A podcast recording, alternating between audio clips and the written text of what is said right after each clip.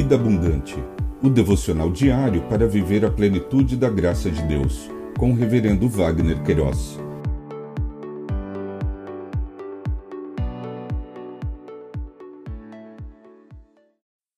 Olá! É um privilégio compartilhar a palavra de Deus. O nosso tema hoje é o poder e a majestade do Deus eterno. No Salmo 76, versos 1 e 2, lemos: Deus é conhecido em Judá, grande é o seu nome em Israel. Em Salém está o teu tabernáculo, e em Sião a sua morada.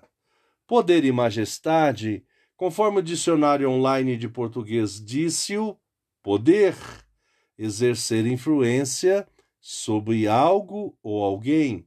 Majestade, grandeza suprema, a majestade divina.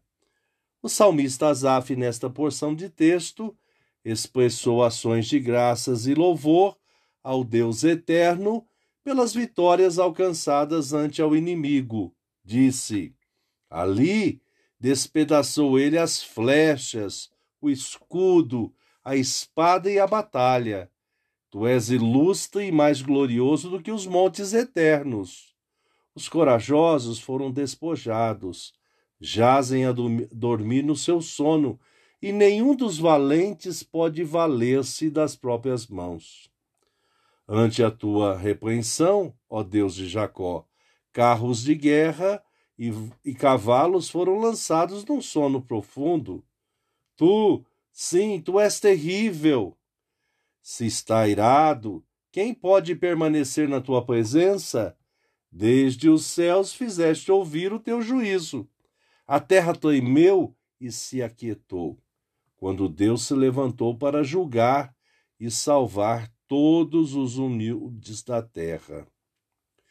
O salmista também ressaltou que todos se achegarão ao Eterno para prestar-lhe honras e louvor. Disse: Pois até a ira humana há de louvar-te e da ira restante te cingirás.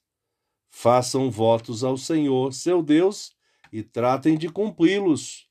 Todos os que rodeiam tragam presentes àquele que deve ser temido.